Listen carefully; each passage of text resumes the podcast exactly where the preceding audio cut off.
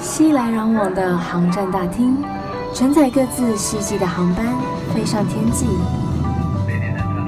我是菜菜，横越交错的经纬度，遇见更宽广的世界。我的飞行日记。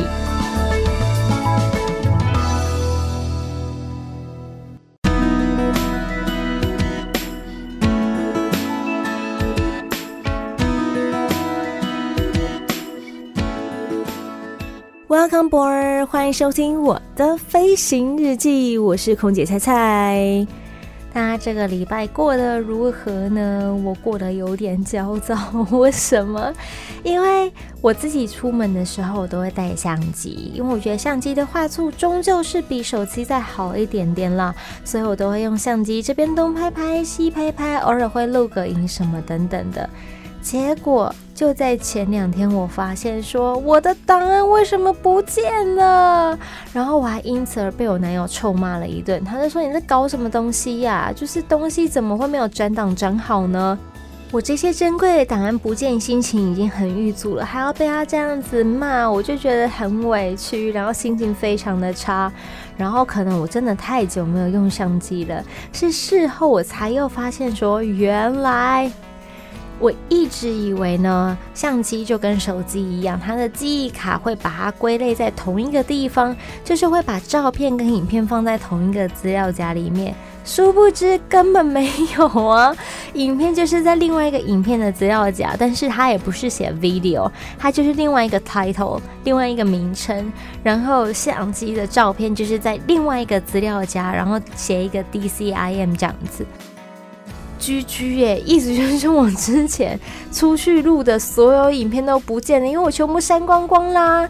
即使我已经有上网用过一些软体，然后想要救回那些不小心被我删除的档案，可是最重要的没有救回来，觉得很想哭。就好比我那时候去墨尔本的时候录的一些影片，或是说去金矿山的时候录的一些重要的精彩画面，通通不见了。唉，我觉得心情有点难过。有人跟我有一样类似的遭遇吗？欢迎到菜菜脸书粉丝专业，我是菜菜，欢迎登机。我是菜菜，欢迎登机，来跟我分享说，你是不是也曾经有这样子一个惨痛的经验呢？我们一起相拥而泣，觉得难过想哭，香菇蓝瘦。就有听众朋友私讯蔡说，那个行李的部分好像有点不清楚，蔡你可以再分析清楚一点，让我们在整理行李的时候可以更有概念、更有想法，不会造成在出国的时候有很多的麻烦和困扰。没问题，今天这一集就是要来跟大家彻底的分析说，说到底出国的时候行李该怎么装才好啊？就连我自己偶尔在装行李的时候，都会想一下，说，嗯，这个是要放哪里？嗯，这个是要放手提吗？还是要放托运？我自己都会想一下，更何况是你们。所以，如果不是很常出国的人，一定都有这样子的困扰。别担心，不用烦恼。今天菜就即将在节目当中跟大家彻底的分享，说该怎么来整装我们的行李才好呢？首先，先跟大家说危险物品。这些危险物品是禁止手提，也禁止托运上飞机的。有些生活物品啊，大家可能常常不小心就会放在自己的包包里面，像是铅笔盒的剪刀啊，或是说一些觉得说清洁的用品等等的。因为大家平常在用，都不会太注意里面的成分，殊不知这些东西都是不能带上飞机的呀。究竟哪些是不可以的呢？易燃物品，像是汽柴油等燃料油、火柴、油漆、点火器等等的，除非你是那一种安全性火柴，否则也是不可以带上去的，就是怕引爆啦。简单讲，一个一不小心，整架飞机就毁了呢。所以这非常非常的严重。再来，高压缩管。大家觉得高压缩罐是什么啊？其实就是像杀虫剂喷漆、潜水用的氧气瓶，或是罐装气体等等的，这些也是很容易会引发爆炸的。虽然说它的严重程度不见得比易燃物品来的严重，可是它也是有可能造成整个飞机的毁损，然后引发飞安事件哦。还有腐蚀性的物品，或是腐蚀性的溶剂，像是强酸、强碱、水银、铅酸电池等等的。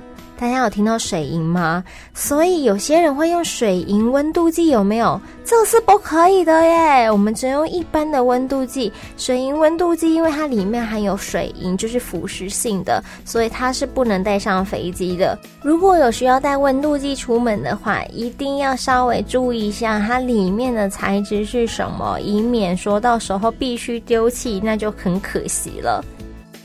另外，刚刚大家有听到铅酸电池，对吗？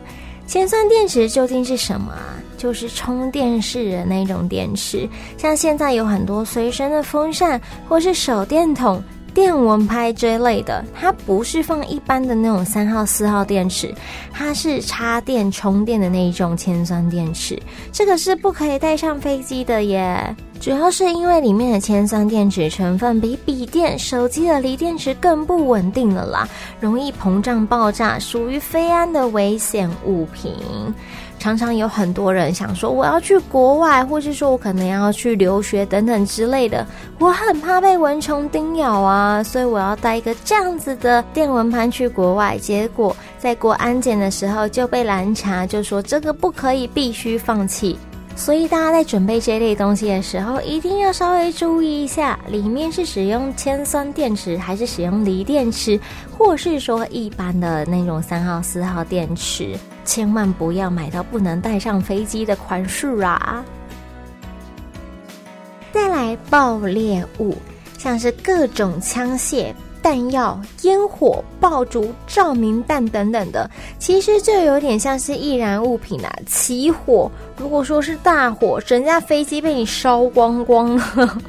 很可怕耶！然后战争的时候，你就看到每一个地方都被炸得稀巴烂，更何况是一台小小飞机放了一个小炸弹而已，就有可能造成非常多人的伤亡。所以这类的弹药物品、爆裂物都是不可以的。再来，毒物、传染物，像是杀虫剂、除草剂、活性滤过性病毒等等的。因为它就是一个小小的密闭空间，如果说你带着这些东西上飞机的话，就很有可能传染给很多很多的人。那你一传十，十传百，这样子是不是就会使得这个世界上面有非常多人感染了类似的病毒？然后如果说又没有发现到一些嗯治愈的方法的话，那人类不就要灭亡了吗？好像不是很 OK，对吧？所以大家要注意说，如果说有一些传染物、毒物这类的东西，也是不能带上飞机的哦。放射性物质像是碘、钴等本身含有游离辐射能量的物种、核种，这类必须拒绝带上机。还有强氧化剂，像是漂白水、工业用的双氧水等等的。其实就跟腐蚀性的物品有一点点的类似，因为它过强了啦。过强的东西怎么可以这样带上飞机呢？我们就是要讲求大家的安全呢，所以越低风险的东西当然是越安全越好啦。其他的违禁品像是磁化物的磁铁是具有攻击性的那一种，或是刺激性的物品，像是刀剪棍棒类、弓箭、防身喷雾器等等的。有些地方是完全不可以带进去，像是香港就不可以带防身喷雾器。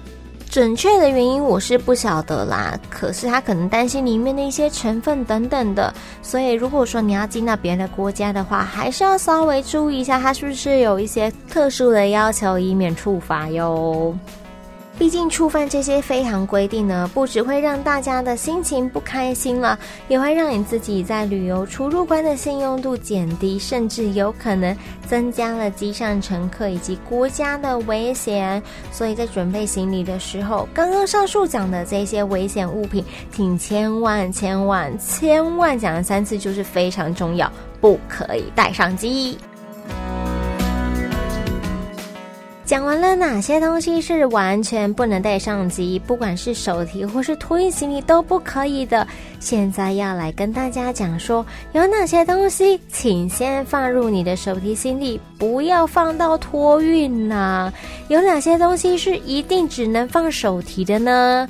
行动电源、锂电池、WiFi 分享机。首先要来跟大家讲，这个是非常重要的。他们算是非安违禁品当中最常出现的第一名了，因为其实他们是为了避免行动电源在货舱内短路引发火灾，所以要求大家只能随身携带。所以在整理行李的时候呢，请大家务必将它们第一个放进你的随身包包里面，避免在检查的时候拖延到你的时间，耽误到你登机的时刻哦。可是有人就说，那如果是手机呢？我有可能要买手机去送给朋友或干嘛之类的啊，这真的很齁呀。可是真的有这样的情况吗？或是 iPad、平板等等的，因为我觉得很重啊，我在飞机上面不会用啊，难道我不能托运吗？如果说你是相机、手机这类电子产品中电池有受到保护的，也就是电池有直接放到这一些仪器里面的话，不会过度撞击，就可以托运。刚刚讲的锂电池是指说，如果你是单独置放的那种备用电池，才只能放入随身。如果你是放在相机或手机里面的锂电池的话，因为它们有受到机器的保护，不会直接碰撞到它们，所以是可以托运的。那如果说啊，有些是含有锂金属的电池呢，其锂含量不可以超过两公克。如果说是锂离子电池的话，则不可以超过一小时一百瓦的容量。所以，其实我觉得我们的锂电池都不会到这么的高，就是这么的危险。这是一般我们在使用的啦。但是如果你要带比较特殊一点的话，可能还是要看一下它的锂含量，才不至于超标。另外一个也只能随身携带的呢，就是火柴打火机。每个人呢，出境的时候呢，都只能带一个打火机随身上飞机，然后打火机是绝对绝对不可以托运的，而且禁止携带那种防风型的打火机或是打火机油，这都是别塞耶哈，因为它可能造型比较特殊一点啊，大家觉得很酷炫呐、我要带去送朋友啊，还是干嘛的？哦，做大家的朋友实在是很好，都可以收到一大堆的东西。总而言之，这类的比较造型特殊的，或是结构比较特殊的打火机是不能带的哦，只能带那种便利商店啊，十元、十五元一个的那一种才可以带上去。那每个人只能带一个。只是如果你是要前往大陆地区的话，是禁止携带打火机入境的。所以如果说你是要出差去大陆或是去大陆游玩的话，要特别注意这个部分，以免受到惩处哦。讲完这几样只能放入手提行李的物品，应该就有不少的朋友想说：那菜，请问雨伞呢？请问剪刀呢？请问食物呢？请问保特瓶呢？慢慢来，我们等一下都会提到。只是菜在这边要先跟大家说，雨伞这个东西比较特别一点点。因为有些人呢、啊，会把雨伞当成是他们的支撑物，尤其是老人家，他们不想再多带一个拐杖，他们就带一把雨伞。可是如果说你要他们把雨伞托运的话，对他们来说，他们行走不是这么的方便，而且如果要托运的话，他们也担心说雨伞可能会坏掉。所以，其实有部分的航空公司会允许大家把折叠伞或是一般的那种雨伞带上飞机，只是也有一些会要求要托运，像是泰国航空。我之前有一次搭泰国航空的时候，我想说那就直接带上机好了，因为我之前怕折到嘛。结果地勤人员就说要要求我托运。那造型比较特殊一点的雨伞，像是有些弄成像是什么武士刀啦、机关枪啦。然后这一类的玩具、雨伞等等的，菜在这边建议你托运它吧，以免说到时候你在过安检的时候，他会怀疑说你是不是带什么危险物品上飞机，然后到了机舱里面也会造成别人的恐慌，何必造成自己的麻烦呢？如果你想要携带这一类造型比较特殊的商品的话，菜在这边真心建议你就托运它吧，好不好？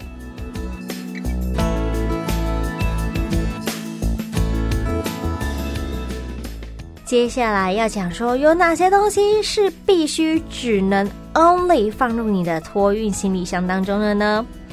如果说你要带那种超过一百毫升、瓶身超过一百毫升以上的液体，不管是喷雾、胶状、乳状的，都必须放入你的托运行李当中哦。只有在它瓶身小于一百毫升的，才可以带上飞机。而且啊，总 total 不可以超过一公升，也就是十罐的意思。这些你要带上飞机的液体，必须放入二十乘以二十的透明塑胶夹链袋当中，在过安检的时候拿出来，方便安检人员检查。虽然说好像有些地方没有检查得这么仔细，可是像澳洲，然后日本，有些场站真的都管很紧诶。我有一次要从北海道回来，然后呢，我身上就只有一小瓶的护手霜，就这样哦，没有其他的液体类，也没有其他的乳液等等之类，就这么一小瓶八十克的。结果他因为我没有装夹链袋，所以一度要求我要丢弃耶。我傻眼，我想说，我才刚开没多久，这这叫我丢，就是你知道已经气到有点结巴，就想说为什么要这样子就要我丢掉了？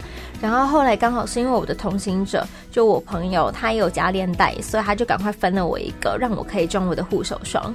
可是我当下真的好傻眼，想说你这样也太夸张了吧？就是。管好紧哦，但是当然他也是做他该做的事情啦，所以我也没有真的怪他。但是就是你知道心里一个怨，想说找我麻烦嘛这样。那大家平常的随身包包有哪些东西是必须放入这个透明夹链袋的呢？化妆品、香水、乳霜、乳液，或是睫毛膏、唇膏、粉底液之类的，喷雾、体香剂、刮胡泡、定型液。还有牙膏、沐浴胶、隐形眼镜、药水、气喘的喷雾剂这类的东西，还有食物，不要忘了还有食物哦。果冻、蜂蜜、蜂糖这类的东西也都算数哦。所以如果说你碰到这类的东西呢，其实就要请你注意，要放入透明的夹链袋，方便安检人员检查。这个时候有人问问题啦。如果说我是想要带水壶上飞机装水呢，但是我的水壶是大水壶啊，它的瓶身超过一百毫升的耶，怎么办？如果说是水壶这类的水瓶，其实你可以把它倒空，然后等到上了飞机或是过了安检区的时候再来装水，这是没有问题的。另外一个问题是，如果我带小 baby 出门，他要喝奶呀，喝奶怎么办？如果说你是携带婴儿食品的牛奶，或是说你可能因为疾病因素必须要吃液体类的药品的话，一律需要事先申报。如果说安检人员 OK 了，那你就可以随身携带；如果他不 OK，诶，当然你就必须放弃。但大部分的安检人员都还是蛮有同理心的啦，所以是不大需要担心这个问题。可是，如果你是前往美国的旅客的话，除了航空公司检查确认不属于危险品的药粉、奶粉、骨灰等等，其余只要大于或等于三百五十 ml 的粉状物，一律必须放入行李箱托运，它不会让你手提携带哦。还有刚刚讲到的喷雾剂。如果你是要带防狼喷雾剂的话，即使你小于一百 m 也不可以携带上飞机。另外，飞香港、澳门的航班也不受理托运防狼喷雾，因为这个东西是不可以入境的。这个时候有没有开始觉得分好细哦？其实不会啦，你只要针对那个国家稍微去做一下调查，在出国以前做好功课，就没有这么的困难了。还有哪些东西是一定得放入托运行李的嘞？自拍棒、摄影脚架。如果说你是管径超过一公分以上，然后收缩收合之后高度超过六十公分以上的话，就必须托运。如果说你想要带上飞机的话，可以，你只要在管径一公分以下，收缩之后高度小于六十公分就可以手提。只是即使你手提了，不能在机舱内做使用。常常有那种第一次搭飞机的啊，然后上了飞机之后想要来个自拍，一群人自拍，就会忍不住拿出他们的自拍棒，然后就会被我们制止说：“嗯，不好意思哦，客舱内不能使用自拍棒。”为什么啊？因为就怕你不小心回到，然后砸到客舱啊，万一砸到玻璃、砸到天花板还是什么之类的，Who knows？就是一个以防万一嘛，万一你伤到机身那还得了？所以我们都要要求大家一定要收起来。可是如果你是在航价之内做使用的话，当然是没有问题啦。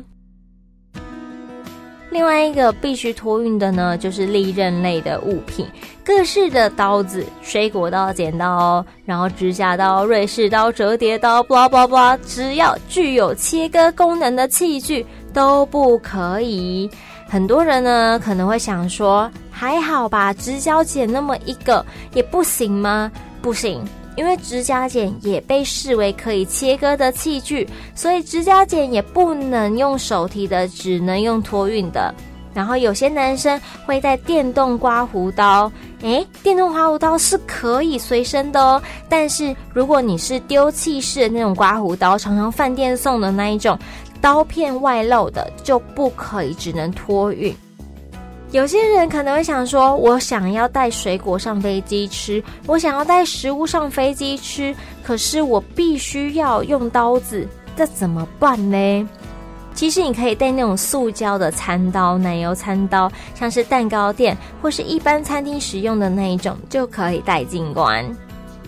这些利刃类、刀剪类的东西之所以危险，就是因为它有可能成为伤害人的武器。所以，同样的道理，尖锐的物品如开瓶器、弓箭。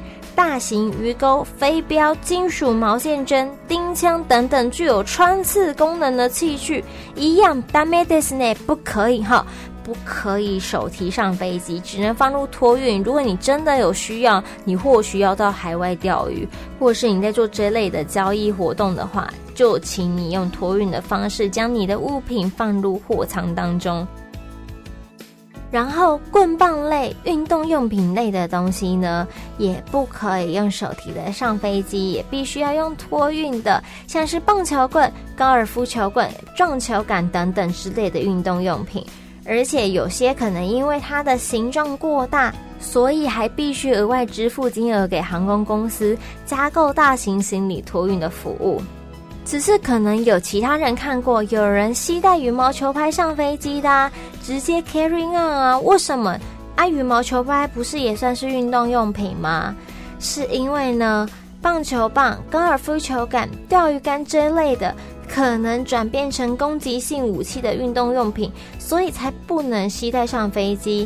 但如果是羽毛球拍的器具，在符合航空公司的规定之下，是可以随身登机的哦。所以可能它的攻击性不是像其他东西这么的强大啦，所以才被允许说可以直接 carry on。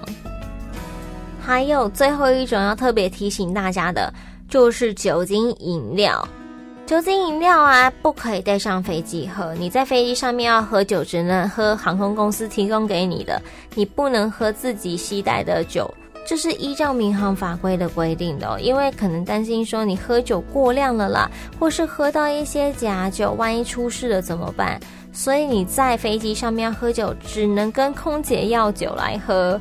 那你自己想要带酒出去的话，必须是零售包装，然后一律只能采托运的方式。而且呢，你每一个容器的盛装必须小于五公升，每个人携带的总量也不可以超过五公升。之前菜还在地勤的时候啊，最常碰到的就是外国人士会来台湾买台湾的金门高粱，回去当伴手礼也好，自己珍藏也好。